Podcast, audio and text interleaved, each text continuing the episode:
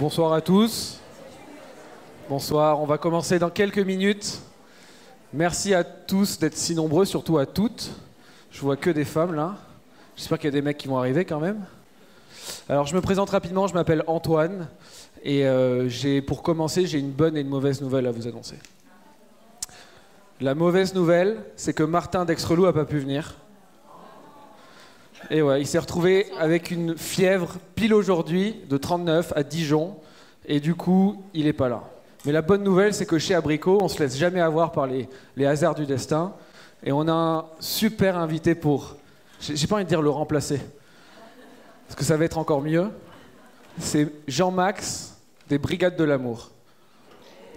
Donc je vous demande de l'applaudir parce que je l'ai appelé ce matin à 10h pour qu'il remplace, il a fait pas de soucis. En tout cas, euh, Camille de Je m'emballe Clito, c'est toujours dur à prononcer, mais elle est là. Et Sophie Branly aussi, j'en veux des applaudissements pour elle parce qu'elle, elle est incroyable. Ok, avant de commencer, euh, j'aimerais vous parler deux minutes quand même d'abricot parce que je pense que la grande partie d'entre vous, vous savez pas ce que c'est. Donc pour ceux qui l'ignorent, je le répète, moi c'est Antoine et j'ai cofondé avec Bart et JD. Bart c'était le mec à l'accueil qui parlait à toutes les meufs et JD c'est le mec au bar qui nous sert à boire. Bon, on a cofondé Abricot. Et oui, derrière Abricot, il se cache trois hommes. Abricot. Abricot c'est un service de rencontre, mais en vrai, c'est bien plus qu'un service de rencontre. C'est un combat, c'est des valeurs, c'est une vision qu'on mène tous les jours. Et j'aimerais vous en parler pendant quelques minutes, promis ça sera pas long. La rage qu'on avait quand on s'est lancé avec Bart et JD il y a deux ans, cette rage, elle nous a pas quittés. Et cette rage, elle tient en deux points. Premier point, c'est que tous les services de rencontre, tous, aucun, ne veulent que vous soyez en couple. Les services de rencontre ne veulent pas que vous soyez en couple. Ils gagnent de l'argent tant que vous êtes célibataire. Ils nous vendent l'amour en 4 par 3 dans le métro, mais derrière, ils font tout pour nous rendre accros. Des milliers de matchs pour si peu d'amour. Le deuxième point, c'est que les services de rencontre sont machistes. Vous, mesdames, vous ne payez jamais sur un service de rencontre, quasiment jamais. Ce qui fait d'office de vous des produits que nous, les hommes, on va payer. C'est pour ces deux raisons principales qu'on s'est lancé, qu'on a voulu créer face aux mastodontes que sont Mythic, Tinder ou encore Facebook, un service de rencontre différent. Et quand je dis différent, c'est que nous, on a vraiment pour vocation de créer un service qui ne fait pas uniquement de l'argent, mais qui crée aussi du lien, qui crée des rencontres en vrai. Pas uniquement des rencontres virtuelles, mais des rencontres réelles. Donc c'est pour toutes ces raisons qu'on a créé Abricot et je vous remercie d'être là, parce que cette conférence aussi en est la preuve, c'est que nous, on vit pour le réel et qu'on organise tous les jours des rencontres qui se passent super bien. C'est 5000 rencontres organisées, des cœurs qui battent la chamade, des cunis, des levrettes, beaucoup de bonheur, mais aussi des cœurs brisés, c'est vrai, mais on vit pour une seule chose, c'est pour les émotions. Et je vous remercie d'être là, et je remercie aux speakers d'être là surtout.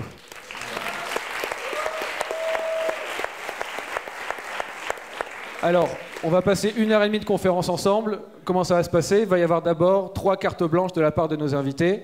Camille va commencer, vous allez voir. Ça va être quelque chose. Et ensuite, on partira sur une demi-heure de, débat. Et là, il y a Bart qui va tourner dans le. Oh là, il, tu vois, il drague encore. Les biscuits abricots par Chantilly, vous les avez pris ou pas? Ok, cool. Ils sont bons. hein euh, du coup, après, ce sera 30 minutes de débat et j'espère. On a des questions anonymes que vous avez posées, on les affichera et c'est du lourd hein, d'ailleurs. Mais j'espère que vous allez en poser aussi. Bar sera dans la salle avec le micro, donc je compte sur vous. hein. Ok, mesdames, messieurs, on commence avec la, la reine d'Insta, Camille. Merci. Est-ce que vous allez bien déjà? Ouais. Est-ce que vous êtes décomplexé Est-ce que vous êtes détendu Super, parce que moi je vais foutre un malaise pendant 5 minutes. C'est parti. Alors, moi je tiens un compte qui s'appelle Je m'emballe Clito. D'accord? Je vais vous expliquer un peu. Merci infiniment. Bon, comment ça marche? Ah, tu l'as enlevé Bon, parfait. Du coup, moi je vais vous expliquer un peu comment j'ai créé ce compte. C'est pas, je me suis pas levé un matin et je me suis dit super, on, va parler euh, Cuny et Clito. J'étais en, en train de décuver chez, chez mon meilleur ami qui s'appelle Scott. Et euh, j'étais la seule nana. Si vous voulez, j'étais la seule nana et j'entends euh, quatre mecs sur le canapé en train de discuter. Donc à base de ouais, vous avez pas compris les gars, les meufs ça aime ci, ça aime ça. Tu fais ci, tu fais ça, tu lui mets un doigt comme ça, tu tournes d'un demi-quart nanan. Elle jouit, moi t'as pas compris, je m'en suis tapé 18 cet été, elles ont toutes eu 8 orgasmes. Donc moi je suis là dans mon coin en train de me dire ok, soit c'est les reines de la simulation, soit concrètement tu sais pas du tout à quoi ressemble une femme qui a un orgasme, mais c'est pas grave, je vais tout expliquer. Additionné à ça, il y avait aussi le métier que je faisais avant. Donc euh, moi j'étais dans la restauration et en gros été euh, éduquée et formée à base de faut que tu sois un bonhomme. Et puis euh, si tu touilles ta petite sauce un peu trop doucement, tu touilles comme une femmelette.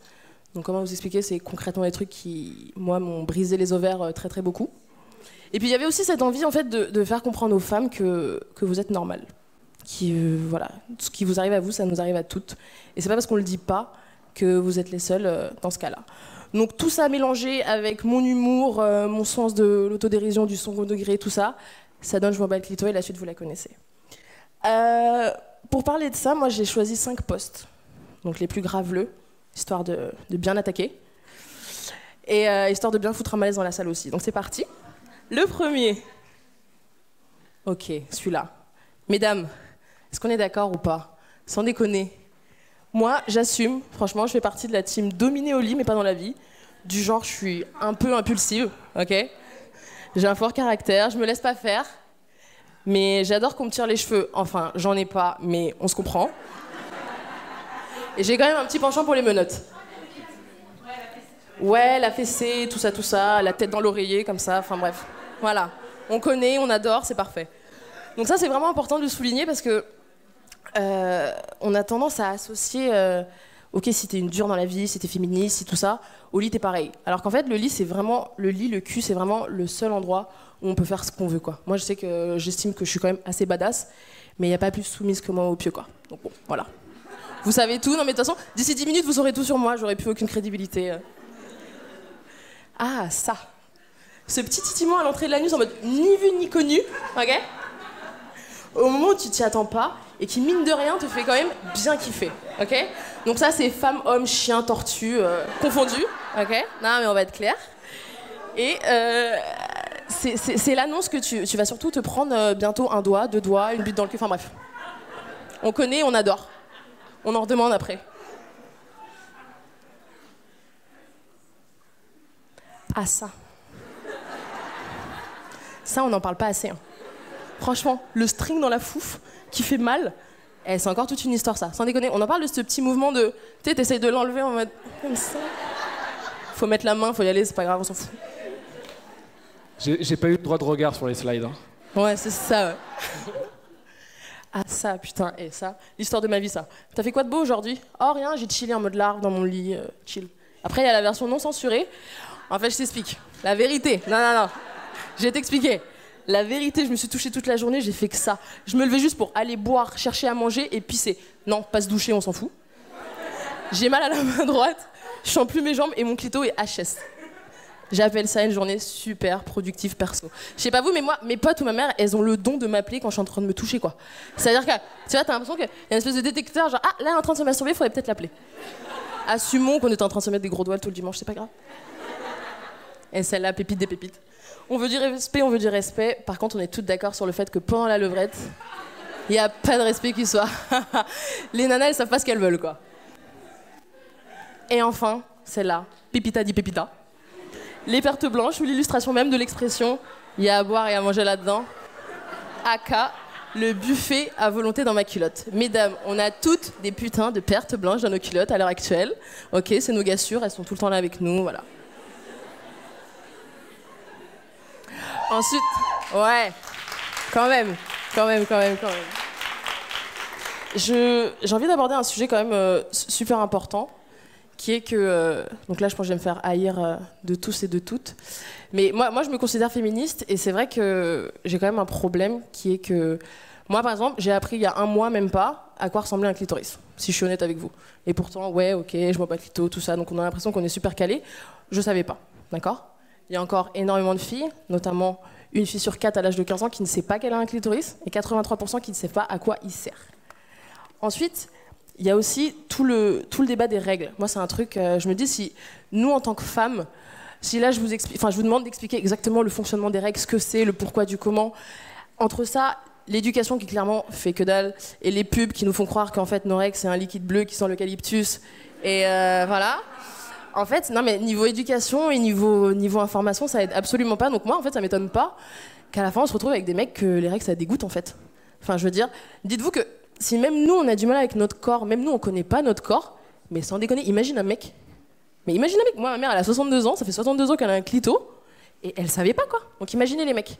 Donc je pense que c'est vachement important leur expliquer les choses. Par exemple, quand je parle, quand je passe, quand je parle des règles ou des tampons, c'est super trash. Mais allez montrer votre cup, votre tampon, votre serviette pleine à votre mec, ami, frère, cousin, machin. Parce qu'on peut pas leur vouloir de trouver ça dégueulasse s'ils ont jamais vu ce que c'était. Aussi simple que ça. Moi, je vous prends l'exemple, il y a même pas un mois, il me parlait du fromage blanc sur la table des mecs, le smegma. La plupart. Eh ben voilà. Ouais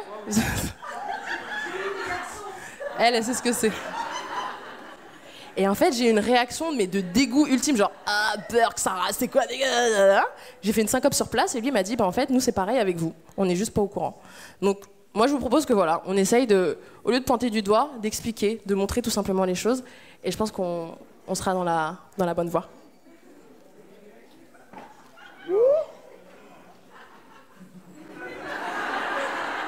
Mais ça, ça arrive qu'à moi, quoi. Sans déconner. Continue Ok, parfait. Euh, autre chose. On se plaint, on se dit, ouais, putain, les mecs sont pas féministes. Ça me saoule, il a dit qu'il était pas féministe. Moi, j'ai peur de dire que je suis féministe. Je prends l'exemple ici d'Antoine que j'ai rencontré il y a deux mois et qui me dit quand même, hein, alors qu'il tient, c'est quand même le CEO d'Abricot, qui me dit, ouais, moi, je suis pas féministe. Enfin, je préfère égalitaire. Mais t'es sérieux, quoi? Enfin, c'est la même chose. Hein. Pourquoi tu me, tu me chies quoi là? Il me dit ouais mais même quand même voilà totale appréhension avec ce terme qu'il va falloir qu'on décomplexe absolument. On n'est pas des nanas qui, qui voulons couper les couilles de tous les mecs et en faire des espèces de guirlandes comme ça. C'est pas du tout notre but. Et petit à petit, en l'emmenant dans des événements, dans des trucs, en discutant tout simplement avec lui, en lui expliquant les choses. Il y a deux semaines, il m'a dit, en pleine discussion, il se présente, oui, moi je suis Antoine, voilà, je suis féministe, machin, il continue sa phrase. Mazel taf à moi-même. Voilà. Donc c'est vrai que. Et c'est grâce à Camille que j'ai découvert que le clitoris mesure entre 10 et 15 cm il y a trois semaines. Non, Noémie Delattre aussi, bon, elle n'est pas là ce soir, malheureusement. Mais je ne savais pas. Donc c'est super important de. C'est trop facile de dire, ouais, les mecs, ils veulent pas dire qu'ils sont féministes, mais c'est important de les inclure dans une lutte à laquelle, à la base. Voilà, ça ressemble à ça un clito. C'est pas juste le petit gland de dehors qu'on titille. Euh. Ouais, ouais, ouais. Faites-le passer, faites-le passer. Allez, on continue. Et... Il est à la télé, le clito. Ah, il, était, il était à la télé tout à l'heure. On le fera tourner au cocktail. Oui, donc, juste pour finir. Moi, je trouve que c'est super important d'inclure les hommes dans une révolution et dans une lutte euh, à laquelle à la base, je pense qu'ils n'étaient pas inclus. C'est trop facile de dire euh, oui, les hommes ne sont pas féministes, mais est-ce qu'on leur donne vraiment l'occasion de l'être? Est-ce qu'on leur laisse une place? Est-ce que c'est à nous de les accompagner, en fait, de leur faire comprendre qu'ils ont leur place aussi dans cette, euh, lutte, parce que toute seule, on n'y arrivera clairement pas. Et pour finir, parlons franchement. Euh, moi, je suis féministe, d'accord, ok, mais il faut qu'on mette les choses à plat. Moi, par exemple, je suis féministe, je défends les femmes poilues, les poils, tout ça. Moi, j'ai zéro poil en fait euh, sur la touche, sur la pépette. C'est quelque chose, euh, bon, j'aime pas. Et pourtant, je suis féministe. Donc voilà. Ensuite, je suis féministe, mais il n'y a pas plus soumise que moi au lit. Ok? Donc ça aussi, il faut décomplexer avec le fait de féministes. Euh, elles veulent absolument prendre le contrôle de tout. et au lit, non. Moi, je suis féministe, mais quand même, de temps en temps. Ferme la princesse, j'aime bien quand même. Qu'on m'invite au resto, qu'on me tienne la porte, ouais, quand même, de temps en temps.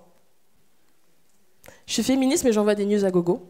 Donc là, mes valeurs, euh, on les oublie clairement. Ah. Et voilà. tout. C'est tout pour moi. Merci beaucoup.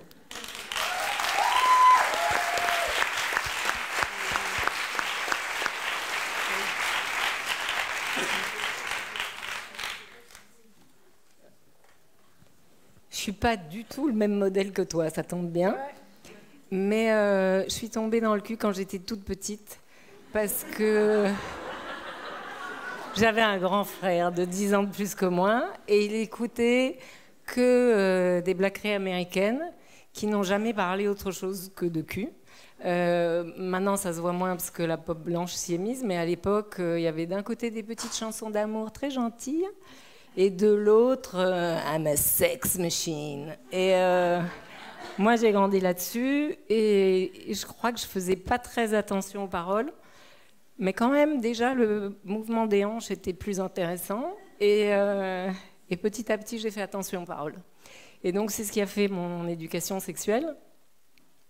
Et ça tombe bien parce que euh, quand j'ai eu 21 ans, je suis partie habiter à New York et j'étais photographe. Et très rapidement, je suis tombée en amour devant. Euh, c'est toi qui l'as fait cette photo hein Ouais. C'est Grand Master Flash et les Furious Five. Euh, ouais, je suis tombée en amour dans la scène hip-hop euh, totale et complète, et je les ai suivis pendant pas mal d'années. Et là, pour le cul, c'est bien. Pour le féminisme, à l'époque, c'était pas joli, joli. Euh, alors, encore, ceux des, débuts des années 80, ils étaient quand même euh, assez gentils, bien élevés, ils habitaient chez leur maman, tout ça. Mais euh, dans les années 90, euh, ça a commencé, enfin même fin des années 80, ça a commencé à être franchement sexiste. De toute façon, là, oui, là, les filles, c'était devenu comme les bagnoles et les chaînes en or, des, des, accessoires à trimballer plutôt à poil. Et, et ça ne m'a pas gênée. Je ne m'en suis même pas aperçue.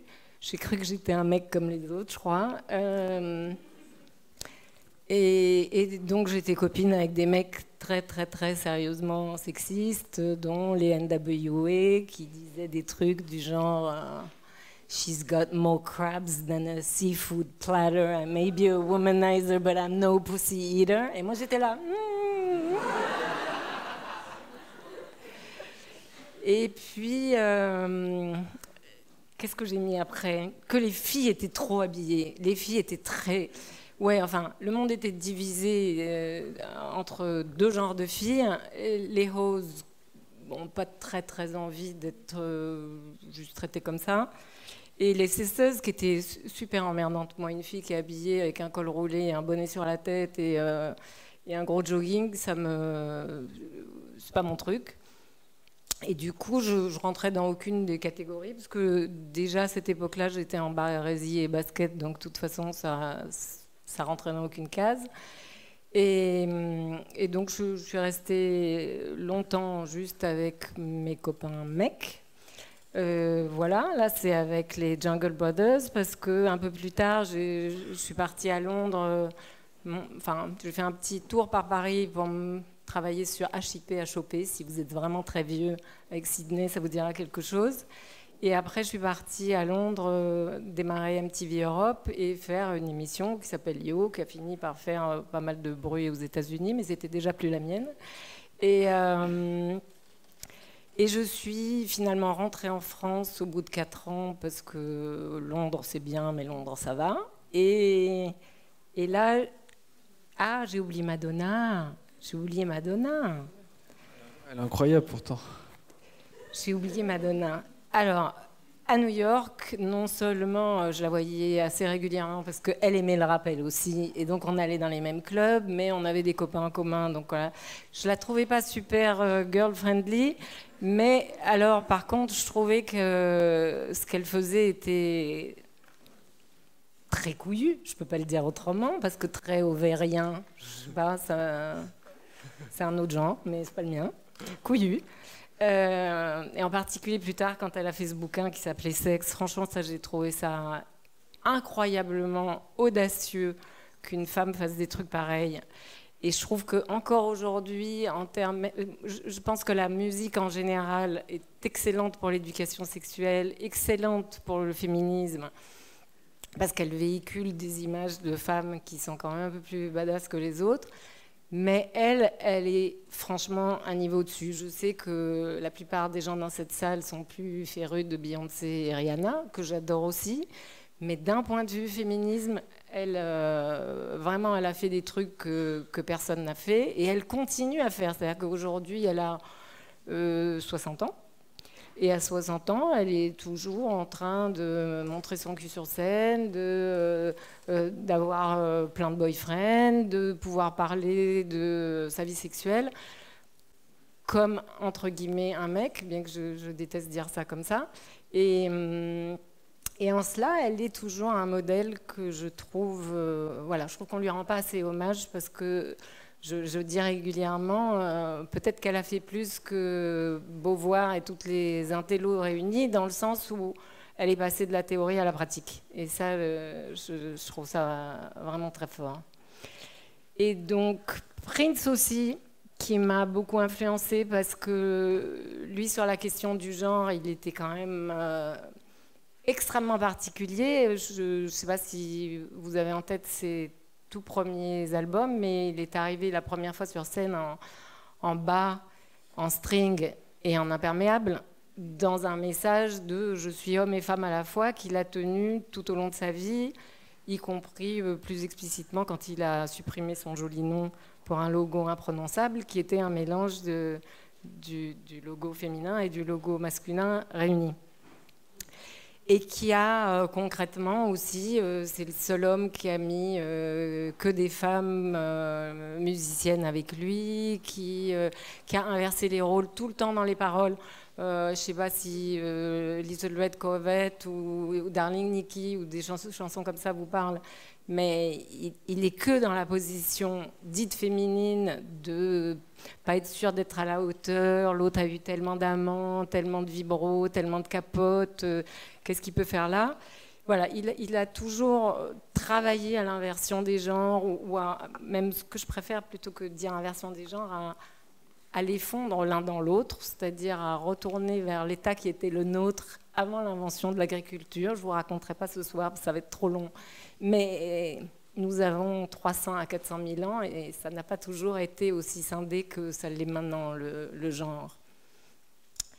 Voilà, donc dans les années 90, les rappeuses ont commencé à en avoir marre d'être euh, potiches au fond des vidéoclips et elles ont, fait un truc que je trouve dément c'est qu'elles ont utilisé toute la misogynie, euh, probablement plus marketing qu'autre chose, mais pas toujours, des mecs pour utiliser leur corps à leur propre fin. Et euh, je sais que tout le monde n'est pas toujours d'accord, mais là, toi, tu dodelines et tu dis oui, je suis contente. Euh, moi, je pense que le pouvoir passe par le sexe et que si les femmes ne récupèrent pas leur pleine conscience sexuelle euh, bah, elles vont toujours être encombrées. Donc, j'entends bien, et tu as raison de dire qu'on a le droit d'être soumise, que dans la chambre on fait ce qu'on veut.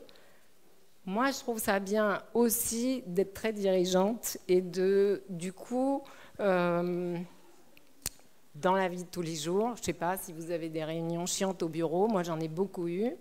quand je me faisais vraiment bien chier, je me disais, comment il baise celui-là? Non. Comment il baisse celui-là? Je le sens pas. Et occupé mon temps comme ça. Et ça a l'air con, mais je n'étais pas regardée comme les autres femmes de ma boîte. Euh, mon boss disait de moi, c'est Canada Dry. Elle ressemble à un mec, elle a le goût d'un mec, mais c'est pas un mec. et, euh, et, c'est pas à nouveau, c'est pas une question de genre, c'est pas une question est-ce que j'ai des couilles ou est-ce que j'ai des ovaires, je m'en fous. J'ai du masculin et j'ai du féminin et j'utilise mon masculin pour aller là où ça me chante. Voilà. Et ça, je trouve ça super important. Et elles, elles font ça super bien. Donc je trouve que euh, la troisième vague de féminisme actuelle, grâce aux rappeuses, elle est particulièrement intéressante justement parce que c'est ce message-là qu'elle véhicule et que ça me plaît. Et en plus, on voit du cul, c'est toujours mieux. Voilà, donc euh, à un moment donné, j'étais si convaincue de toutes ces affaires-là. Je suis, mais je suis super longue, pardon, tu m'avais dit 7 minutes. C'est si intéressant que je peux ah, pas pardon.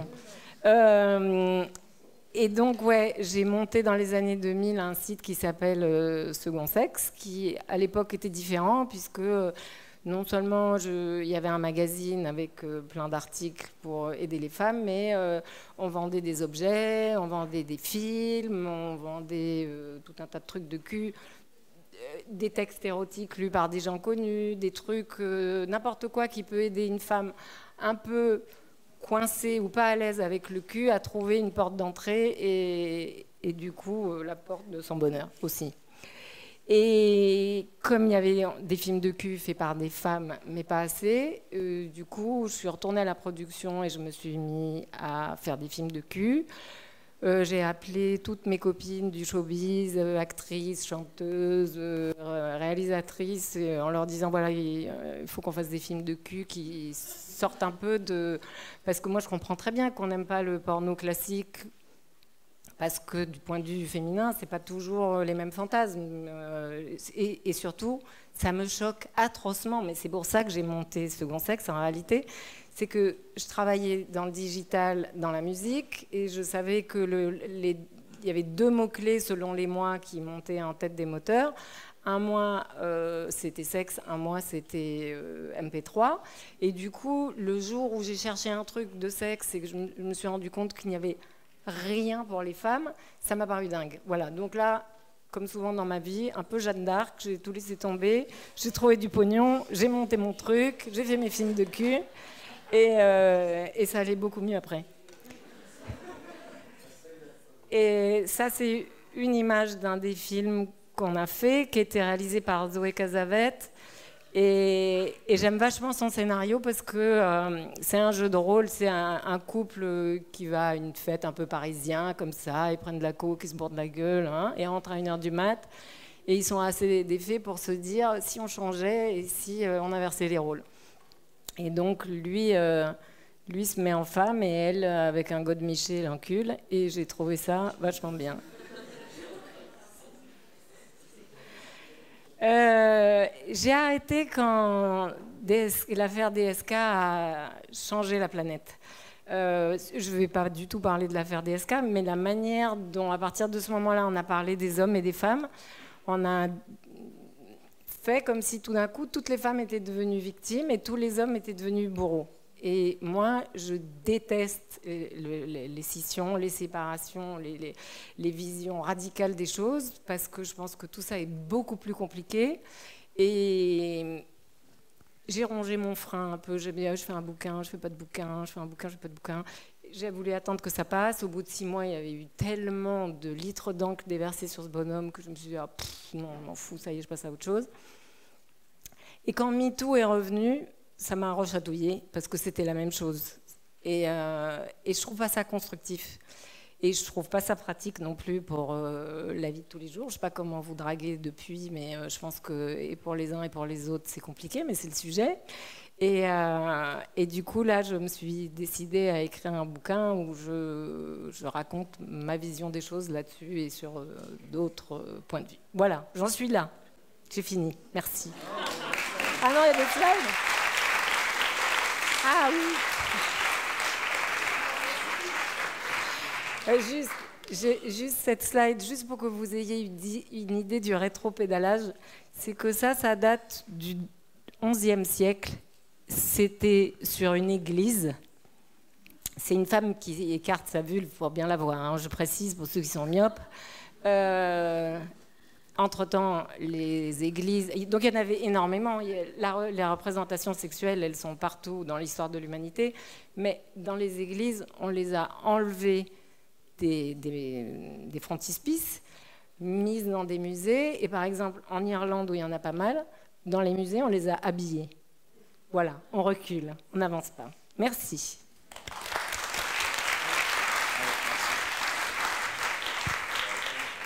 Et enfin, notre héros de la journée. Le remplaçant. effectivement, si je veux plus de followers pour la brigade, je peux dire que je m'appelle Martin, mais ce n'est pas le cas. Par contre, ce qui est drôle, c'est qu'effectivement, Antoine, que j'ai rencontré, parce qu'on a fait un autre débat euh, autour de la rencontre 2.0 euh, à SAS, je ne sais plus, il y a deux mois, euh, m'appelle ce matin pour effectivement me demander si je peux lui donner le coup de main de sa vie. Il m'a même écrit Je t'aime par SMS quand je lui ai dit oui, I love you, peut-être en anglais, je prends les deux. Euh, et du coup, euh, je ne savais pas qui j'allais rencontrer ce soir. Je ne savais pas vraiment ce que j'allais raconter. Et il m'a demandé si j'avais des slides. Ça m'arrive souvent d'intervenir, mais j'ai pas de slides parce qu'en fait, ce que je vais vous raconter le plus rapidement possible, c'est euh, l'histoire de quelque chose qui m'est arrivé il y a 5 ans et qui a complètement changé ma vie. Comme il a été insistant et qu'il il sait bien faire les choses, j'ai quand même mis 4 slides, mais c'est pour ça que je lui redonne le, truc parce que je sais enfin, sais pas quoi en faire de ces slides. Voilà. Donc je m'appelle pas Martin, je m'appelle Jean-Max, je vais me lever parce que j'ai mal au cul. Je suis vraiment désolé. C'est un enfer. Euh, et euh, ma vie a changé. Euh, le, il y a écrit quoi derrière là? C'est 2014 parce que 2014 Ma vie, elle a changé le 2 décembre 2014. Jusqu'au 2 décembre 2014, moi je suis de Lyon, j'étais arrivé à Paris pour, pour continuer mon petit confort de vie sympa, j'ai fait mes petites études. J'étais depuis 9 ans avec ma nana avec qui j'étais fiancé, puis je devais me marier, tout allait bien dans le meilleur des mondes. Et mon métier, c'était de faire du conseil en stratégie marketing. Donc en gros, je fais du storytelling, j'écris des, beaux positionnements de marque, des belles histoires, des scénarios, pour vendre euh, assez souvent de la merde. Et à côté, il s'avère que je suis quelqu'un de... Euh, je sais pas, c'est un mutant ou quoi. Euh, mais en tout cas, moi, je suis un, putain d'amoureux de l'amour, quoi. ma mère m'a dit qu'apparemment, la première fois que j'ai pleuré pour une fille, j'avais 5 ans. J'arrive pas à vérifier, mais je, voilà, je suis très sensible. je pleure souvent. Euh, je l'assume et j'ai aucun problème à le dire. On parlait de part de féminité, part de masculinité. Assez souvent, quand je rencontre des gens, que ce soit euh, des médias ou autres, euh, qui, contactent la Brigade de l'amour via Instagram, par exemple, les gens sont surpris de voir arriver un mec. ce qui m'a toujours surpris aussi, parce qu'apparemment, pour parler d'amour et être quelqu'un de sensible et, mettre ses couilles ou son ovaires sur la table, il faut être une nana. Ça, ça m'a toujours, ça m'a toujours étonné. En, tout cas, c'est ancré assez profondément dans l'esprit des gens. Je vais faire vite, t'inquiète, hein, je commence à partir. Donc du coup, je suis à Paris, j'ai mon petit boulot, tout va bien. Et puis, euh, j'ai des problèmes de dos.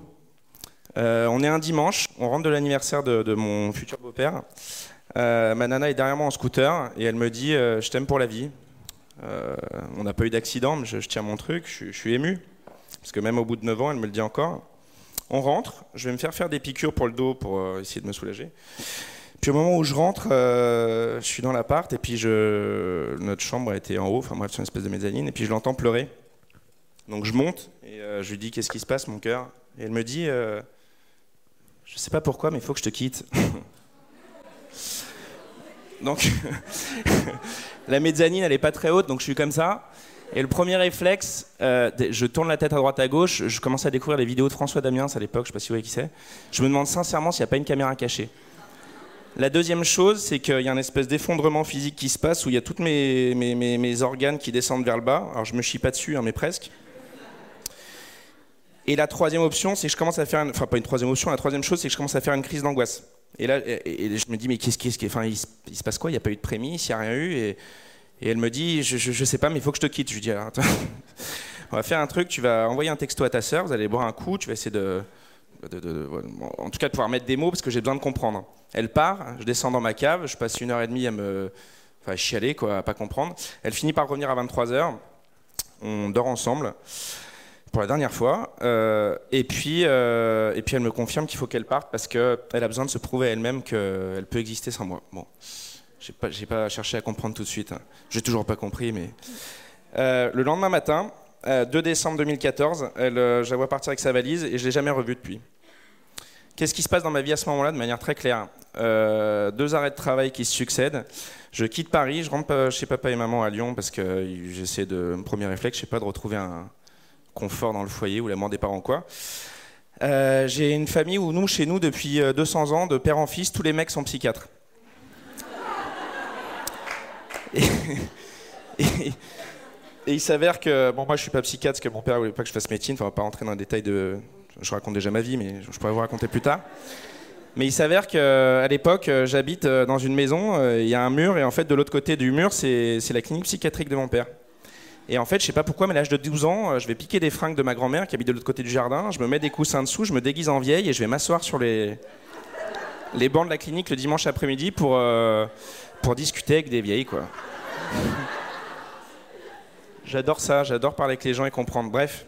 Il, est pas mal le remplaçant quand même. Hein. Donc pendant ces trois mois, pendant ces trois mois, euh, je fais euh, ce qu'on appelle communément une dépression, hein, mais une bonne dépression d'enculé là. Putain, Je suis dans un puits en fait, je fais rien à part chialer. Euh, ma vie elle est terminée, je ne me vois jamais retourner à Paris. Chaque rue a, a l'odeur et les souvenirs de, de cette nana qui, qui m'a quitté, enfin qui, j'espère encore la récupérer. Mais donc je prends des médocs quand même hein, pour m'aider. Et puis, euh, au bout de trois mois, il se passe un truc, c'est que je vois mon père qui a 75 piges, assis au bout de mon, mon pieu. Mon père, il a traité des cas assez compliqués pendant toute sa vie, mais je l'ai jamais vu pleurer. Jamais, jamais, jamais. Et là, il est... je suis pathétique. Non, parce que ça, j'en ai jamais parlé, mais je suis fatigué. Euh, donc, euh, et donc, je le vois en train de pleurer, et je me dis, euh, t'as deux options. C'est soit tu te fous en l'air, comme ça, tu vas pas... Parce que souffrir moi-même, je m'en fous, mais faire souffrir les autres, c'était problématique. Soit tu te fous en l'air, soit tu essayes de changer complètement ce que tu vis aujourd'hui, c'est-à-dire euh, une vie dans le confort où tu es très ouvert aux autres, mais tu fais pas grand-chose pour les autres quand même. Comme beaucoup, on dit qu'on fait, mais euh, enfin, on dit ce qu'on fait, mais on fait pas forcément, ce qu'on dit. Donc je prends la bagnole de ma mère, euh, je vais dans Lyon, et puis il y a un joli pont en face de l'ancien palais de justice, et je me dis putain, ça serait cool là, je vais essayer de faire un saut du, un truc cool quoi. Et euh, sauf qu'en fait, je suis trop solaire et j'aime trop la vie pour ça. Il y a un côté égoïste. Enfin bref, je pouvais pas. Je rentre chez moi, j'écris un mail euh, comme ça à mon ancien patron pour lui expliquer pourquoi lundi matin, euh, c'est pas un troisième arrêt de travail que je ferais, mais pourquoi je serais pas dans le bureau du conseil d'administration de Total pour leur expliquer la nouvelle plateforme de marque pour mieux vendre de l'essence. Euh, mais qu'en fait, je serais à Paris, mais que je quittais ma boîte.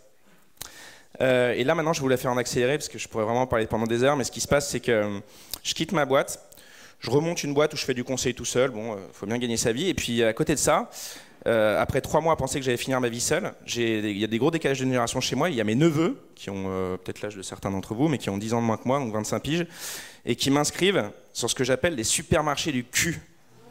Chaque mot compte, un supermarché du cul. Et en fait, euh, comme je suis un amoureux de l'amour, on m'appelle Dr Love ou, euh, ou on peut aussi m'appeler les bisounours. Mais je vis dans mon monde et j'y crois avec mes valeurs, etc. Bref, je me mets sur Facebook et puis je crée une petite page qui s'appelle la Brigade de l'amour où je raconte juste, alors plutôt en anglais parce que je suis dyslexique, donc euh, comme à chaque fois que je faisais un post, ma mère me dit t'as fait des fautes, je dis mais m'emmerde pas. J'ai j'ai fini par écrire en anglais et en fait où je parlais de l'amour, euh, du fait qu'effectivement à l'époque on est en 2014 que il y a l'émergence de ces sites de rencontres, mais qu'on peut toujours euh, croire à la rencontre euh, dans le vrai monde, la rencontre physique, comment nos parents se rencontraient et compagnie, et que, que- que je les ai testés ces applications et que ça m'allait pas. Euh, je rentre pas dans le détail de, j'ai tout testé. hein. Euh, mais chacune d'elles ne me plaisait pas. T'as pas testé abricot, hein? Euh, ça n'existait pas à l'époque. Euh, et donc du coup, je, teste ces applications, machin, bon ça me plaît pas. Enfin c'est un bon ego, un, bon ego booster au début quand t'es au chiottes, euh, tu matches, tu matches pas, tu dis je suis peut-être pas si gueux, dégueu, je vais peut-être pas finir seul, bref, mais ça m'a vite saoulé. Donc je monte cette page où je raconte des choses, euh, c'est pas des jolies choses ou quoi, mais ma vision de l'amour. Et en fait assez rapidement, il y a euh, au bout d'une semaine 1000, 2000, 3000, 4000 personnes qui suivent. Bon, je me dis sais, c'est marrant. Je dois pas être tout seul, je dois pas être tout seul à aimer l'amour et être un peu utopiste.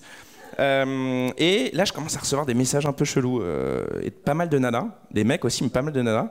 Genre, euh, cher brigadier de l'amour, j'ai rencontré un mec hier soir, il est maqué, comment faire?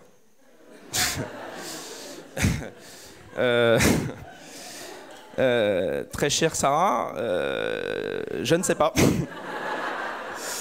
Euh, donc là, je me dis, bon, c'est cool ce truc, ça, ça- ça- ça draine du monde, je suis pas tout seul, mais je suis pas Psychologie Magazine non plus, même si on est tous des psychiatres chez moi, je le rappelle. Euh, Qu'est-ce que j'aimerais faire de ce truc-là? Je me dis, putain, ce que j'aimerais faire, c'est créer des événements pour recréer du lien dans la vraie vie. Et ce que j'aimerais, pardon, ouais, si tu veux, Euh, ce que j'aimerais, dans la, je vous raconterai qui sont ces gens après. Euh, ce que j'aimerais, c'est que ces événements-là, il n'y ait surtout pas que des célibataires, parce que dans tous les trucs que j'avais vécu avant, où je m'étais fait des soirées de célib mythiques, où t'as envie de te pendre, parce que tout le monde se regarde du coin de l'œil, qu'est-ce qui t'arrive à toi, mon pauvre, parce que potentiellement on est qu'entre célib. Je me suis dit, moi, mes événements, c'est recréer du lien, mais mon truc de départ, ça va être, tu viens avec ta meuf, je viens avec ma nana, et on vient avec des copines et des potes qui sont célibataires, et on va démultiplier le réseau. Pour créer du lien, il fallait bien que je trouve un truc. Donc j'ai imaginé, j'étais un peu bourré ce soir-là, mais que j'allais avoir des messagères de l'amour et des messagers de l'amour avec des ailes d'ange qui font passer des messages entre les gens qui s'écrivent, avec un système de match de célibataires. Bon, ça, c'était mon délire au départ. Je voulais en faire ça. Sauf que j'étais tout seul derrière mon ordinateur avec mon petit boulot de, de- de conseil à côté. Le truc commence à émerger et tout, et je me suis dit, putain, à côté de ça, de la rencontre, j'ai envie de recréer du lien physique dans la vraie vie, mais il y a un truc qui me plaît pas non plus. Putain, tout le monde aujourd'hui, que ce soit des tatouages, des suites ou quoi, des têtes de mort, des machins, putain, il y a un truc qui nous touche tous. On peut être euh, black, blanc, euh, euh, rebeu, tout ce que vous voulez, euh, quelle que soit la religion ou quoi, il y a bien un truc qui nous touche tous de la même manière. On a tous pris un parpaing dans la gueule, on a tous chialé par amour, on est tous touchés par, euh, par ce truc-là. Donc je me dis, putain, pour faire connaître la brigade et les apéros, je vais faire de l'amour un lifestyle. Putain, pas con le mec. Je fais un premier sweatshirt avec écrit la brigade de l'amour et dessiné un camion de pompiers là. Bah, du coup, tu peux mettre. Bah voilà, non, on l'a là, on l'a sur nous. Et euh, il s'avère que je le fabriquais à Boulogne-Billancourt.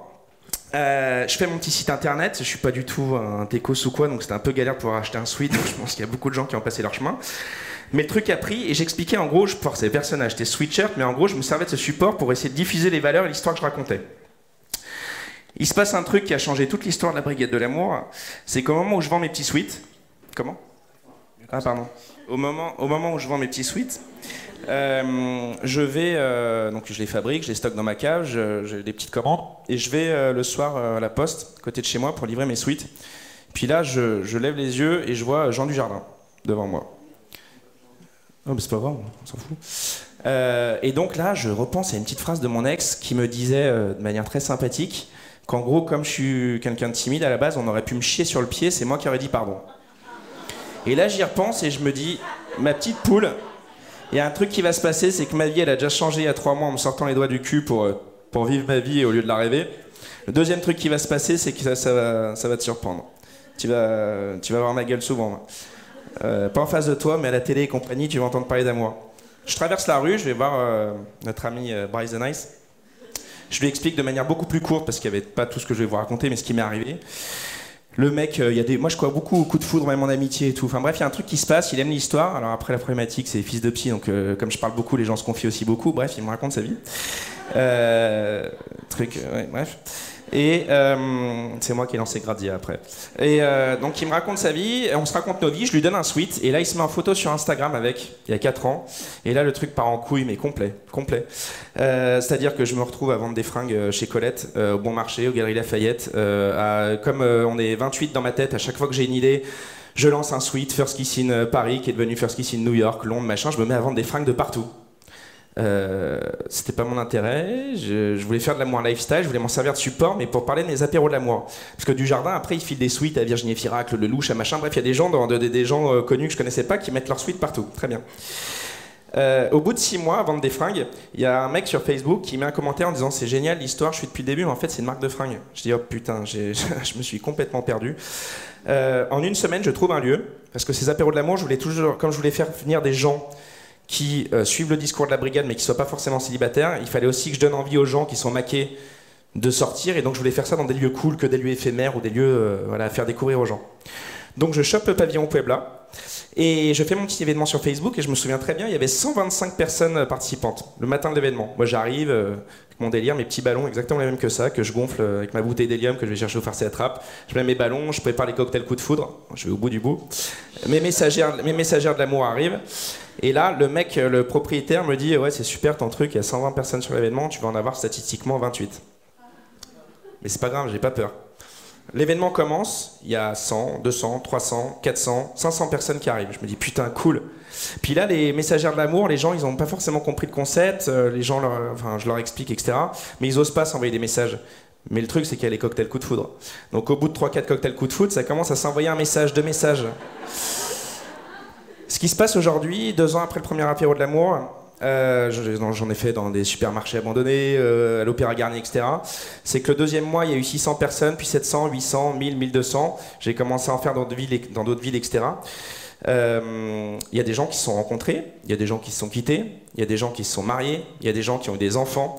J'ai une petite anecdote qui me donne toujours envie de chialer, mais qui montre bien pourquoi je continue à faire ça aujourd'hui. C'est ce ballon en forme de cœur là. À tous les apéros de l'amour, je me, fais un peu chier à en accrocher. D'ailleurs, un jour, il y avait un reportage sur les apéros de l'amour sur France 2 que mon père a regardé. Il m'appelle, il dit Putain, t'as fait 6 ans d'études et apparemment, ton boulot, c'est de gonfler des ballons en forme de cœur. Euh, donc, j'en reviens à ça. Il y a une, une- des messagères de l'amour qui vient me voir en me disant euh, Jean-Max, il y a, une, une jeune fille qui voudrait te parler parce qu'elle voudrait savoir si elle peut prendre euh, un ballon et partir. Je dis Putain, sympa. Et donc, je vais voir la fille, je lui dis Oui, il n'y a aucun problème, tu peux prendre un ballon, et pourquoi tu pars déjà? Elle me dit En fait, euh, je suis venu au premier apéro de l'amour il y a un an. Euh, J'ai rencontré un mec qui m'avait envoyé un message. On s'est revus, on s'est mis ensemble. Il m'a demandé au mariage il y a un mois. Je me chie un peu dessus, donc j'ai pas osé lui répondre. Et du coup, en fait, là, il arrive à l'aéroport de Madrid et je voudrais aller le chercher avec un ballon en forme de cœur pour lui dire oui. Euh, dire, elle m'a pourri ma soirée. J'ai. Enfin bref, je suis allé chialer pendant une demi-heure et puis après, ça allait mieux. Euh, donc, ça, c'est les apéros de l'amour. La brigade, euh, aujourd'hui, j'appelle ça un label solidaire parce que je fourre tout à l'intérieur, parce que du jardin, ça a permis de vendre plein de fringues, mais j'ai aussi, euh, il y a la gardère qui m'a appelé en me disant, euh, ça m'a fait un peu peur parce que c'était au moment juste après Charlie et compagnie, et je me suis dit, et du Bataclan, et je savais qu'il était propriétaire du Bataclan, je me suis dit, comme la brigade commençait à être visible, je veux pas qu'il y ait de récup et tout, moi je parle pas de politique, pas de rien du tout, je parle juste d'amour et de manière euh, très simple, avec le cœur vraiment. Euh, et je vais quand même voir la gardère, je leur dis, vous voulez faire quoi? Ils me disent, on va organiser un apéro de l'amour pendant l'entracte d'un spectacle au Casino de Paris. Je dis, putain, mais les mecs, alors, autant je suis défoncé du bulbe, mais alors eux, ils vont loin quoi. Je me suis dit, par contre, tout le monde fait la gueule dans le métro à Paris, ça me casse les burnes, c'est pour ça que je suis en scooter à Paris depuis 10 ans, parce que le- le- les gens me foutent le plomb, tout le monde est sur son portable machin, regardez-vous, putain, euh, voilà. Donc je me dis, on va prendre toute la troupe de cette comédie musicale de la Gardère qui s'appelle Love Circus, on va aller faire le tour de Paris pendant une journée, on va aller faire un truc qui paraît bien débile, distribuer des ballons en forme de cœur, se faire des bisous, recréer du putain de lien, et en fait c'est un des plus beaux moments de ma vie, c'est-à-dire qu'on s'est retrouvés sur les marches de l'Opéra Garnier avec 450 asiatiques, euh, touristes étrangers, qui voyaient 15 mecs en tutu, parce que Love Circus, je vous invite à regarder, mais c'est. Les mecs étaient tous en tutu, à chanter Is Love des Beatles, les mecs ont dû halluciner, je pense. Euh, donc il y a plein de choses. Donc j'appelle ça un label solidaire, parce qu'en gros ça me permet de tout mettre dedans. Et solidaire pourquoi? Parce que les apéros de l'amour, je fais payer les entrées 5 euros, c'est-à-dire euh, le prix d'un demi à Paris, ou même d'un café dans certains endroits, que je refile à des associations. Et pour terminer sur la partie fringues, au bout d'un an, euh, enfin il y a deux ans, au bout d'un an à vendre des fringues, et ça me permettait de, bref, de combler les pertes de des de l'amour, mais je rentre pas dans le détail business, que je suis vraiment pas un businessman, bref. Euh, je me suis dit, tiens, j'ai une belle communauté d'ambassadeurs qui m'ont aidé à rendre la, la brigade visible, donc euh, tous tous ces gens connus, etc. Qu'est-ce que je pourrais leur demander qui me permettrait de me servir entre guillemets de leur visibilité pour faire connaître euh, des associations et aider euh, des gens comme moi j'ai pu être aidé en me relevant grâce à ce truc-là de la brigade de l'amour. Et donc ce que j'ai fait, la première c'était Bérangère Krief. Je lui ai dit, tu sais quoi, meuf, tu vas me dessiner, c'est hyper intime comme demande, mais tu vas me dessiner ta vision de l'amour. Soit avec une phrase, soit avec un dessin. Bon, il y en a qui savent bien dessiner, d'autres pas. Moi, je sais pas dessiner, mais j'ai des idées. On sort un premier suite qu'on fait à chaque fois en série limitée. Je leur demande de choisir une association. Et en fait, je reverse tous les fonds de cette collab à l'association. Mais l'intérêt, au-delà de ce que je peux donner financièrement, c'est pas ça, c'est de se servir des réseaux sociaux et de la visibilité de ces gens-là et un peu de la brigade maintenant pour faire connaître des associations qui sont dingues. Parce qu'il y en a plein. Il y en a une, par exemple, j'avais fait une collab avec une nana qui s'appelle Alison Paradis et son mec qui s'appelle Guillaume Wix pour une asso qui s'appelle Le Refuge. Autant je suis hyper ouvert, autant euh, je, suis euh, très impliqué dans le. je sais même pas si on dit dans l'univers, c'est pas l'univers homo, bref. Mon frère dont je suis le plus proche est, homo, mais il a la chance d'être né dans une famille où euh, on est bienveillant et ouvert, où il n'y a jamais eu de soucis. Mais j'ai découvert par le refuge qu'il y a quand même des gamins aujourd'hui en 2019 qui, quand ils disent à leurs, euh, leurs parents qu'ils sont homos, se font euh, exploser la gueule, exploser la gueule et, et- dégager de chez eux. Euh, cette association, elle euh, trouve des appartements pour reloger ces gens-là. Bref, donc du coup, bah, depuis, depuis, je fais des collabs chaque mois avec, euh, avec des personnalités ou avec des designers. Il y a un mec apparemment tout le monde connaît que je connaissais pas, je suis nul, mais qui en a fait une collab qui s'appelle Petite Luxure, qui fait des dessins érotiques. Je précise, c'est un mec aussi. hein. Tout le monde pense que c'est une nana, mais c'est un mec aussi. Comme quoi, on peut être un mec et être sensible. hein. Euh, Est-ce que c'est féministe ou masculiniste de dire ça? Je sais pas. Je dis tout ce qui me passe par la tête. Dernière chose, parce que là, effectivement, Antoine nous avait dit 7 minutes, mais on s'en fout. On est là pour s'aimer, puis vu le temps que va prendre la partouze après, autant prendre du temps. Euh, les gens qui sont là en photo, la problématique que j'ai aujourd'hui, moi, c'est que quand les gens, ils vous voient, j'avais vu un truc quand même sur toi où tu parlais des haters, euh, on disait des trucs dégueulasses. Même quand on essaie d'être le plus bienveillant, de parler d'amour, d'un truc hyper magique, etc., on a des gens qui s'appelaient pas. Moi, j'avais du mal, pas de me dire qu'on pouvait pas plaire à tout le monde, mais de me dire que euh, j'étais parti d'un événement de vie, que on m'a demandé plein de fois, ouais, tu te fais du pognon sur le dos des gens, sur l'amour, etc. J'invitais les gens à venir boire un café pour leur expliquer la réalité des choses et leur montrer que mes suites étaient stockées dans ma cave. Euh, les gens aujourd'hui ils pensent que parce que je fais des suites avec du jardin ou machin, que j'en vends euh, 5000 par mois et que je me fais du pognon et que tout va bien, j'ai un boulot à côté qui me permet de sponsoriser ça. Pourquoi je dis tout ça? Parce que je suis tout seul derrière la brigade, contrairement à ce que beaucoup croient. Mais cette photo, et je trouvais ça cool d'ailleurs que instinctivement tu l'aies mis, euh, la brigade de l'amour au départ elle est là parce que ces gens-là, c'est les gens qui m'ont évité de crever, qui sont euh, les meilleurs amis et, des cousins qui m'ont sorti de là et qui ont fait euh, bah, que cinq ans après aujourd'hui, je suis là devant vous, que j'interviens dans des entreprises pour raconter l'histoire de la brigade, l'histoire de bienveillance, d'entrepreneuriat solidaire et de dire un truc que je vous offre ce soir. Euh, le soir de mes 18 ans, euh, avant d'aller à mon anniversaire surprise qui n'en était pas un, bref, euh, je vais me changer dans ma chambre et sur ma glace, je vois que ma mère, elle avait écrit une phrase au rouge à lèvres. Et ma mère, elle avait écrit une phrase, je vais vous la dire tout de suite, mais teasing. Euh, j'ai dû attendre le 2 décembre 2014 et de me prendre le plus gros parpaing de ma vie dans la gueule pour la comprendre, pour comprendre son sens. La phrase c'était Ose ta vie, car toi seul la vivras. Alors avant, j'avais compris, euh, je suis pas débile, j'avais compris le mot Ose ta vie, car toi seul la vivras, mais j'en avais pas compris le sens. Aujourd'hui, j'en ai bien compris le sens. Et quand je me lève tous les matins, euh, ce qui fait que je, continue, même s'il y a des moments où on a envie d'arrêter parce qu'on se fait défoncer par des haters ou par quoi que ce soit, ou qu'on se fait claquetonner dans la rue, ou qu'on se fait, bref, ce qu'on veut, dans un monde assez stressant, c'est que putain, ça fait du bien de, de croire euh, en, nos, en, nos, valeurs, de ne pas lâcher malgré ce qui se passe dehors et de, et de continuer à s'aimer simplement. Donc je vous demande un dernier truc si je peux vous laisser sur une note, alors euh, que, tout ce que je vous ai raconté vous parle ou pas, mais demain matin ou même là après, putain, quand vous allez au boulot ou quoi, lâchez vos putains de portables. C'est un super moyen pour plein d'autres choses, mais regardez les gens dans la rue, essayez de sourire. Euh, je sais pas, euh, aimez-vous quoi, voilà.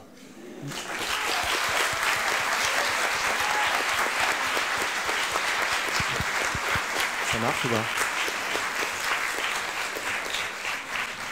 Bon, il est pas mal le remplaçant quand même. Comme quoi on gagne au change, hein, avec des mecs comme ça. Bon, maintenant on rentre dans le dur. On vous a envoyé des... un lien à tous pour que vous posiez des questions anonymement. Donc on a une liste, là on rentre dans la phase de débat. Maintenant, ils vous ont raconté leur vie. On veut aussi que vous preniez vos ovaires, vos couilles, je sais pas ce qu'il faut dire non plus. Il y a Bart, le t-shirt blanc que vous avez vu à l'entrée, il va tourner dans la salle. Dès que vous avez une question à n'importe qui, n'importe quoi, il n'y a pas de tabou, vous la posez. On a une demi-heure encore devant nous, après on va faire la fête avec nos super DJ.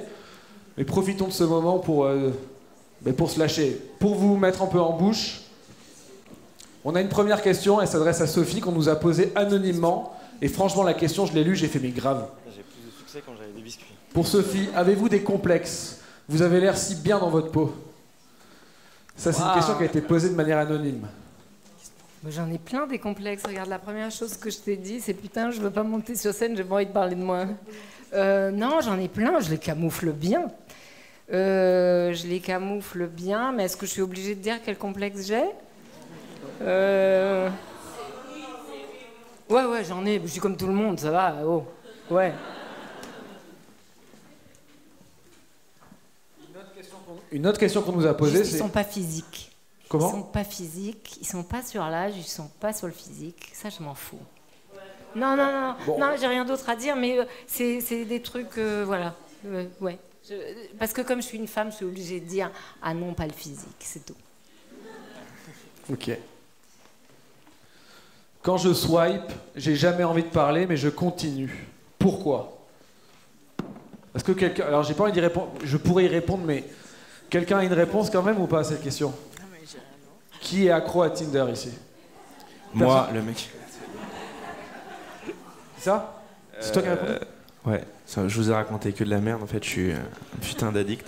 Euh, non, c'est chelou comme question, mais euh, j'ai jamais envie. Attends, c'est quoi Mais je continue pourquoi Dans mon cas, je sais pas pour, pour ceux qui utilisent ces, ces, supermarchés. Alors après, je suis pas. Il y, a des gens qui se rencontrent hein, via ces applications et c'est top, quel que soit le moyen. La finalité, c'est qu'on soit heureux et qu'on s'aime. Euh, mais le côté swipe, moi je sais que quand je suis sorti de la NAS et que je me retrouvais, alors je m'en servais un quart d'heure par jour quand j'étais au chiottes, euh, j'avais que ça à faire. Un quart d'heure c'est long, mais bref. Euh, et du coup, le fait de swiper, je crois que c'est vraiment parce qu'on on cherche à se sentir euh, aimé quelque part. Il y a un côté, euh, ce que je disais, ego, booster et, et ego trip. Alors, soit ego trip, mais là, on va pas entrer là-dedans. Est-ce que le fait de, prendre des selfies sur Instagram, machin, c'est pas un ego trip? Est-ce que tu as un ego trip quand tu essaies de, de, chercher l'amour et que tu n'es pas bien d'être tout seul et compagnie? Je sais pas, mais en tout cas, c'est un ego booster, je pense. Et s'il y a un côté euh, addict et ludique, tout simplement sur le truc. Et d'ailleurs, ces applis sont faites pour ça. Il y a un côté. ils sont calculés pour, absolument. Est-ce que vous n'avez pas des questions dans le public quand même un peu là J'avais plus, plus, de succès quand je proposais des biscuits, alors du coup j'ai pris des biscuits à celui qui posera une question. Ok, on a une autre question. Et ça, j'aimerais que Camille réponde. Ça fait longtemps qu'on l'a pas entendu, c'est cette douce voix. Euh, l'exclusivité dans le couple, on en parle. Comment dire? Je pense que Ouais, chacun fait ce qu'il veut, clairement. Et il y a des couples qui sont hyper open hein, à ce niveau-là, et que chacun conçoit que l'autre puisse aller voir ailleurs sans que. Mais il y en a pour qui c'est absolument rédhibitoire. Mais chacun fait ce qu'il veut. Chacun fait ce qu'il veut. Après, euh, si c'est quelque chose qui te titille, essaye d'en parler quoi, avec l'autre pour voir si c'est euh, quelque chose qui peut être potentiellement envisageable sans tomber en dépression ou se faire larguer euh, la seconde d'après. quoi. Mais chacun fait ce qu'il veut. Après, ça, ça, peut être un bon remède. Je pense que on a tous à un moment donné envie d'aller voir ailleurs. quoi. Mais on le fait pas par principe ou quoi, mais je pense que ça se discute. quoi. Non, franchement, ça se discute. Moi, du coup, j'ai une question pour Sophie. Tu m'avais dit que le couple exclusif et monogame, c'était euh, quelque chose d'hyper macho. Ah bon? J'ai dit ça? Bah dans l'histoire, c'est pas les hommes qui l'ont imposé, non? Oui, bah, si, tu, si on repart loin, oui, oui, effectivement, jusqu'à la préhistoire, ce fameux moment de l'agriculture que je déteste, euh, euh, il y a eu 300 ou 400 000 ans où, en gros, les, les gens, hommes et femmes, donc, avaient le même principe que les bonobos. Euh, chez les bonobos, les femelles sont super malines. Euh, elles baisent avec tous les mecs qui ont l'air euh, d'assurer un peu. Ils en ont de la chance. Mais, ouais, mais comme ça, ils pensent tous qu'ils sont le père de la progéniture et donc ils protègent le, bébé bonobo. Et c'est un truc ultra malin parce qu'effectivement, euh, plus facile pour la femelle d'être un peu euh, protégée par la horde des mâles. Et donc nous, les, premières Homo sapiens, on faisait un petit peu comme ça. Et puis, euh, il y a 12 000 ans, tout a changé parce que l'agriculture a fait que nous nous sommes sédentarisés. Comme on s'est sédentarisé, on a inventé la propriété. Dorénavant, ce lopin de terre est à moi. Et comme ce lopin de terre est à moi, et ben, je vais avoir besoin de savoir si mon fils est mon fils. Et donc, qu'est-ce que je vais faire pour être sûr que la chair de ma chair est bien ma chair? Je vais annexer le corps de la femme. Et donc, à partir de ce moment-là, ça a été la première catastrophe écologique. Ça, on est sûr qu'on s'en est pas remise, mais remis, mais, mais aussi euh, la, première grosse perte pour les femmes. Il y en a eu plein d'autres. Donc, pour revenir euh, à l'exclusivité du couple. Elle n'a pas toujours été exclusive, fort heureusement. Et de toute façon, moi, dans la question, je dirais de quel type d'exclusivité on parle? Parce que si je baise avec quelqu'un en pensant à quelqu'un d'autre, ou si juste je fantasme sur quelqu'un d'autre, est-ce que ça ne doit pas rentrer dans cette notion d'exclusivité? C'est une invention moderne, l'exclusivité, ça vous le savez aussi bien que moi, mais on pense jamais à la partie mentale, ou pas assez. Euh, le cul, c'est loin d'être que physique, loin de là. Et donc, moi, je considère que personne n'est exclusif. Voilà.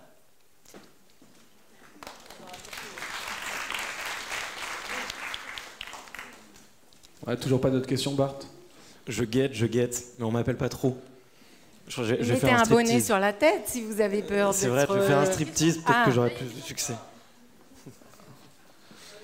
C'est Véro de Nat et Véro, le super podcast. Où d'ailleurs, euh, Bart et moi, on est passé il n'y a pas longtemps, si vous ah, voulez en savoir plus sur Abricot. C'est pour Nat ou pour Véro, d'ailleurs? Merci. J'avais une question pour euh, la Brigade de l'amour. Je voulais savoir c'était quand le prochain apéro euh, pour les célibataires, du coup Il y a beaucoup d'intéressés ce soir. Alors, je suis face à une très légère problématique.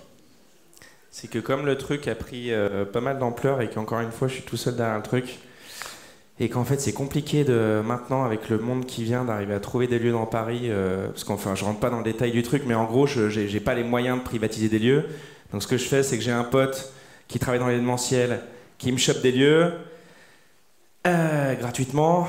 Euh, et en fait, euh, comme on commence à être beaucoup, ça commence à être compliqué. Donc là, le dernier, c'était il y a trois mois, ce qui n'est jamais arrivé en deux ans avant.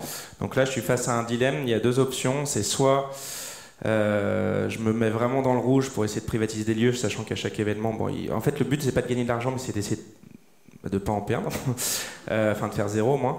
Euh, donc soit je me mets vraiment dans le rouge et je chope un lieu, soit euh, j'essaie d'en faire plus souvent mais dans des endroits plus petits et qui eux sont plus accueillants que beaucoup de gros endroits. Donc j'aimerais pouvoir te dire que c'est à la fin de ce mois. Euh, oui, s'il y a des gens qui connaissent des gens, qui connaissent des gens, euh, qui ont des lieux cool et qui veulent euh, recevoir euh, une équipe euh, qui est là pour euh, essayer de faire que les gens euh, se rencontrent dans la vraie vie, n'hésitez pas. Vous écrivez à la brigade euh, de l'amour à gmail.com ou sur Insta, de toute façon je suis tout seul, donc c'est moi qui l'aurai. Euh, donc du coup, au plus vite, quoi.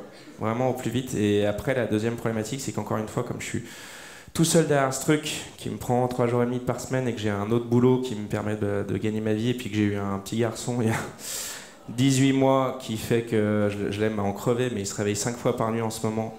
Euh, c'est ce qui fait que je crois aussi que j'ai failli pleurer devant vous tout à l'heure, c'est que je suis assez épuisé. Bref, tout ça fait que je, je- je- ça m'emmerde de ne pas pouvoir donner une date précise, mais voilà, j'ai dès que je le pourrai, en tout cas, je bosse dessus. Voilà. Merci. Et le seul moyen, effectivement, pardon, de, de connaître les prochains événements, c'est de, bah, de suivre. euh, je me sers plus que d'Instagram aujourd'hui, c'est le truc le plus instinctif et rapide où je, je communique surtout. Voilà. Enfin, sur ces trucs. Vous êtes timide, hein Ok, est-ce que c'est grave d'être célibataire en 2019 On nous a posé cette question aussi. Camille, Camille. Mais non, mais non, c'est pas grave du tout d'être célibataire en 2019. D'autant plus que j'ai l'impression que c'est d'autant plus galère, de plus en plus galère de, de draguer, notamment pour, euh, pour les mecs.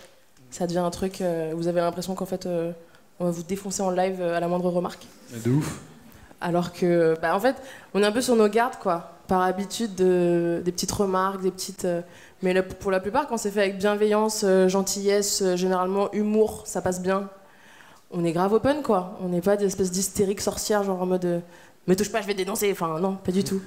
Donc, non, il y a, y- c'est pas grave d'être célibataire en 2019 si t'as envie d'être célibataire en 2019. Après, si t'as envie d'être en couple, c'est autre chose. Mais grave n'est pas le, n'est pas le mot, non. Non, non, du tout. Celle-là, je crois qu'elle est pour toi, Soso. Il y a personne qui a plus de 40 ans ici. Je suis désolé. Euh, bien et mal à la fois. Euh, moi, je suis née après euh, le féminisme des années euh, 60-70. Enfin, je suis née après. J'ai grandi. Euh, j'ai réalisé tout ça après, disons. Donc, j'ai grandi en pensant que tout ça était derrière moi, que les mères et les grands-mères avaient fait tout le boulot. Et que. voilà, c'était réglé, quoi. J'ai mis vachement de temps à voir que ça ne l'était pas, mais aussi, euh, il y a un truc qui au boulot se voit beaucoup plus tard, c'est que quand on a 20 ans, euh, on démarre à des postes où tout le monde est à payer à peu près pareil, et puis c'est plus on grimpe, plus ça devient compliqué. Et les chiffres disent, je crois, qu'à 20 ans, l'écart salarial, il est généralement de moins de 8%. À 30, il passe à 16, peut-être, je me souviens plus, c'est pas ce chiffre-là. Mais enfin, à 40, il est à 26%. Et ce qu'il y a de très emmerdant, c'est que plus ça va, plus ça a des répercussions. Je pense surtout, même si vous avez l'impression que c'est loin, ça va venir. Euh, quand une femme prend sa retraite, bah, du coup, l'écart sala- salarial entre un homme et une femme fait qu'elle touche 65% de retraite en moins qu'un mec. Sachant qu'elle vit plus longtemps, c'est quand même très très chiant. Donc le féminisme, euh, sur, ces questions-là, il, il m'importe. Sur les questions sexuelles aussi, évidemment, bien plus. Euh, parce qu'il y a des trucs que je comprends pas, mais pour le coup, c'est moi qui vous pose la question. D'abord, moi, quand j'avais 20 ans, donc dans les années 80, euh, je, ça faisait longtemps que je baisais avec qui je voulais, comme je voulais, mais quand un mec m'emmerdait, je savais le faire dégager, et tout le monde, pareil, j'étais pas un, zombie. Et, et je comprends pas pourquoi aujourd'hui, par exemple, la semaine dernière, j'ai fait une conférence où, à un moment donné, il y a une fille euh, qui est tombée en larmes en me posant une question. Elle m'a dit euh, Moi, je sais pas quoi faire, euh, je, je suis super choquée. La semaine dernière, un type dans la rue m'a traité de salope. Et moi, j'ai pas compris qu'elle soit. Enfin, j'ai pas compris, je... si. Mais j'étais quand même, moi, qui étais choquée qu'elle tombe en larmes pour ça. Je me suis dit Mais je, je comprends pas. Le type, tu le connais pas. Donc, clairement, il s'adresse pas vraiment à toi. Il a lui-même un problème à résoudre et il te balance son agression à la gueule. Mais Qu'est-ce que tu t'en fous? Pourquoi tu lui réponds pas? Et je voyais bien qu'elle n'arrivait pas. Ça, ça me dérange de voir qu'il y a énormément de filles qui restent tétanisées quand un type dit un truc qui s'adresse vraiment à elle ou pas, peu importe, mais pourquoi on ne sait plus se défendre, ça je comprends pas. Et je comprends pas non plus pourquoi votre génération fait des pipes à peu près aussi facilement que moi je roulais des pelles, mais que quand vient la question du cunilingus, toutes les filles se barrent en courant en disant ah non ça c'est dégueulasse. Moi, ça me choque à mort. C'est-à-dire l'idée que euh, ce qui est bien, c'est d'être perçu comme cool pour un mec, mais pas de se préoccuper de sa jouissance et de son plaisir, ça me rend mais dingue. Mais dingue, je ne comprends pas. C'est-à-dire que d'abord, le plaisir de l'autre, normalement, il est de voir une personne en charge de sa sexualité et, et qu'on se réunisse dans ce moment d'extase, d'orgasme, etc., mais pas euh, je vais te faire une pipe, tu vas me trouver super cool, je vais écarter les jambes, tu vas me sauter, et après on va dire que je suis juste euh, trop sympa.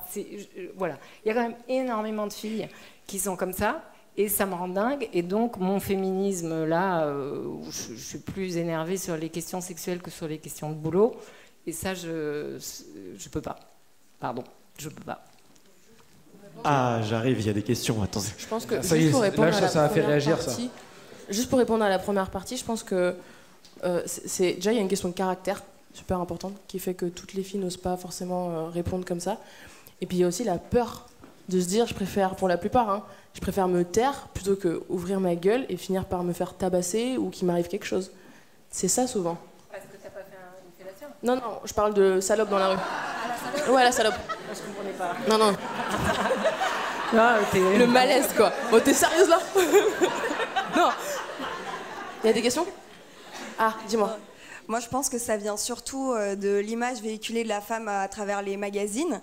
On nous a gommé, on nous a effacé notre caractère. Enfin, en tout cas, on s'est aussi nous-mêmes bloqués euh, vis-à-vis de tout ça, parce qu'il faut respecter euh, des normes euh, sociales qui sont à la fois le corps physique, mais aussi une façon de réfléchir, une façon de penser, une façon d'interpréter, à savoir ne pas trop, in- trop interpréter et rester dans les lignes, enfin dans la conformité de ce que soi-disant les hommes attendent de nous. Les hommes n'attendent pas du tout ce que nous, on s'est mis dans la tête que les hommes attendaient de nous, mais il y a une incompréhension tellement énorme que tout pas, ce qu'on... c'est pas les hommes. C'est Oui, oui. un tout petit peu décalé, c'est le capitalisme. Oui, voilà, mais je dis justement, c'est- on pense que c'est que les hommes, mais c'est pas que les hommes, c'est le capitalisme, c'est la mondialisation, c'est la Non, suppression. c'est pas la mondialisation. Bah, Pardon, je hein, je, t'interromps, mais c'est très simple. Juste une petite anecdote. Dans les années 90, début des années 90, euh, la boîte pour laquelle je travaillais m'envoie aux États-Unis pour euh, le, le nouveau patron de la boîte voulait voir toutes les femmes qui étaient un peu chefs de quelque chose. Euh, pff, moi, bon, m'en trouver euh, quatre jours avec euh, 100 femmes, à- c'était pas Disneyland, mais c'était pareil, c'était Orlando, euh, un parc d'attractions immonde. Bref, le, boss ouvre les quatre jours de séminaire en disant voilà, on vous a toutes réunies parce qu'on s'est rendu compte que euh, il y avait plein de secteurs où on pensait que c'était les hommes qui achetaient et on s'est rendu compte que ce sont les femmes qui achètent maintenant les bagnoles, les assurances, euh, voilà toutes les choses qui étaient avant dans les mains du père de famille. Donc, on veut que vous montiez au sein de l'entreprise parce qu'il n'y a pas mieux que les femmes pour savoir comment faire dépenser plus aux autres femmes. Bon, ça m'a ça m'a marqué. Bah, les réunions Euh, Tupperware, quoi. Pardon? Les réunions Tupperware. Non, non, non, pas du tout. Non, non, là, je te parle d'une grosse boîte, hein, 6 grammes. Oui, mais c'est euh, le principe de la réunion Tupperware. non, non, non, que non, des non. femmes aillent Non, vendre à c'est d'autres femmes des choses qui vont être non, utiles. Je vais mettre au sein de mon entreprise une directrice marketing et pas un directeur. Je vais mettre euh, à, la pub euh, une fille et pas un mec, etc. Parce qu'elle va mieux savoir. Bon. Il y a une petite dizaine d'années, j'en parle avec un grand patron publicitaire à, à Paris et il me dit non, le chiffre a changé. Maintenant, on en est à 86%. Et là, juste pour que vous ayez bien ces chiffres en tête, aujourd'hui, le marché de la femme, parce qu'il s'appelle comme ça, il pèse deux fois l'Inde et la Chine réunis et il rapporte 38, 18, pardon, 18 trillions de dollars par an. Je sais pas, moi, je ne sais pas mettre les Ouais, c'est zéros. Euh, et, et donc, tous les trucs de tout d'un coup, avoir des barres à ongles trop mignons, trop roses, euh, même des magasins de sextoy qui sont devenus tout roses, des trucs. On met un peu de rose partout, on met un peu de nouveaux trucs pour être super mignonne, super jolie, etc. On a des pubs qui nous demandent aussi la même chose. Et on a un consentement. Voilà. Euh, moi, encore une fois, je suis contre l'idée qu'il y a les hommes d'un côté, les hommes de l'autre, euh, les femmes de l'autre. Il y a un consentement des femmes à ces injonctions-là. Et je pense qu'elle se règle en baisant. Je pense que quand on a une vie sexuelle épanouie, on n'a pas besoin d'aller faire du shopping, des machins, etc. Parce que le mec qui est en face, ce qu'il aime, c'est de voir la tronche éclater de bonheur. Et pas du tout les bigoudis que de toute façon il voit pas, ou le rose sur les ongles. Il en a rien à foutre. Il ne sait pas s'il y a du bit, s'il y a des fesses. Voilà.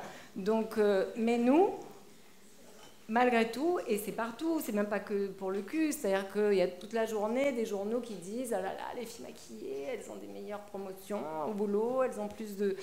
On est toute la journée en train de raconter aux femmes des histoires pour qu'elles consomment et qu'elles se préoccupent uniquement de leur gueule et jamais du reste. Ben voilà, mon, principe, c'est qu'il faut ne rien faire de tout ça et se préoccuper du cul. Ah bah je suis bien d'accord, voilà, je suis la première d'accord.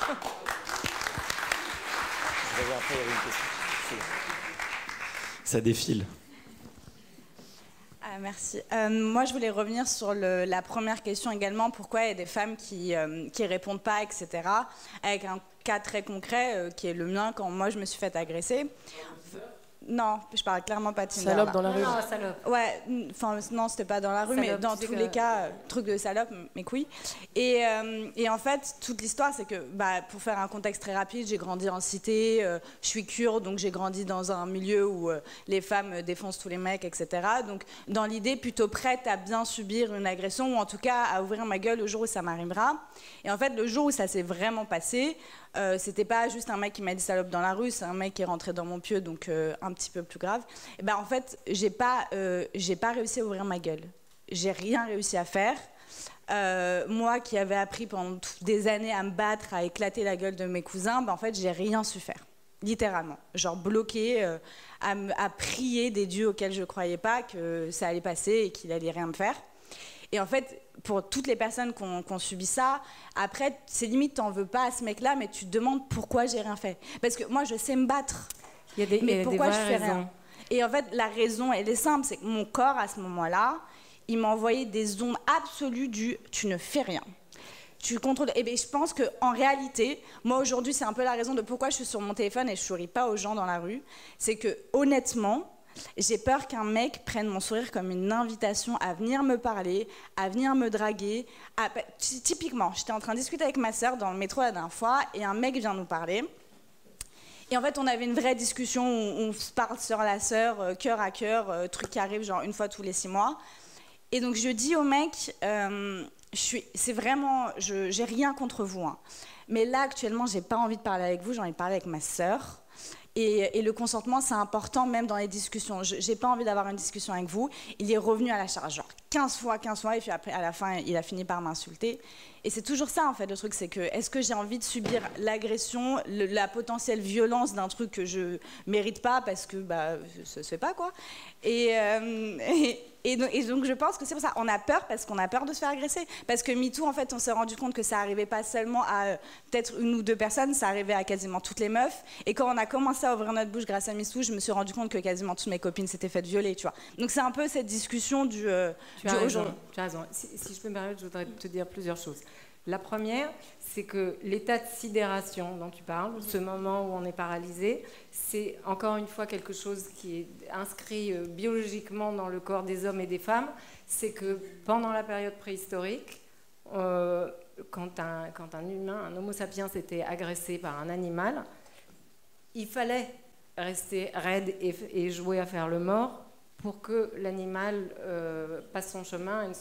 Donc ça nous est resté. L'évolution n'a visiblement pas encore fonctionné partout. Mais euh, c'est pas parce que ça nous est resté et que effectivement de très nombreuses femmes restent en, état de sidération, que l'agression soit physique, verbale ou, autre.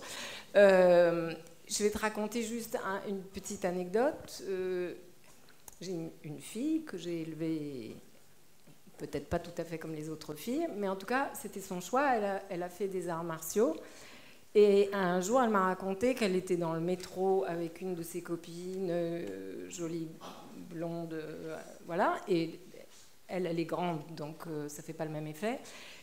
Mais il y avait deux mecs dans le métro, pareil, qui chauffaient la, petite blonde. Et, et c'était lourd, comme toi tu l'as vécu.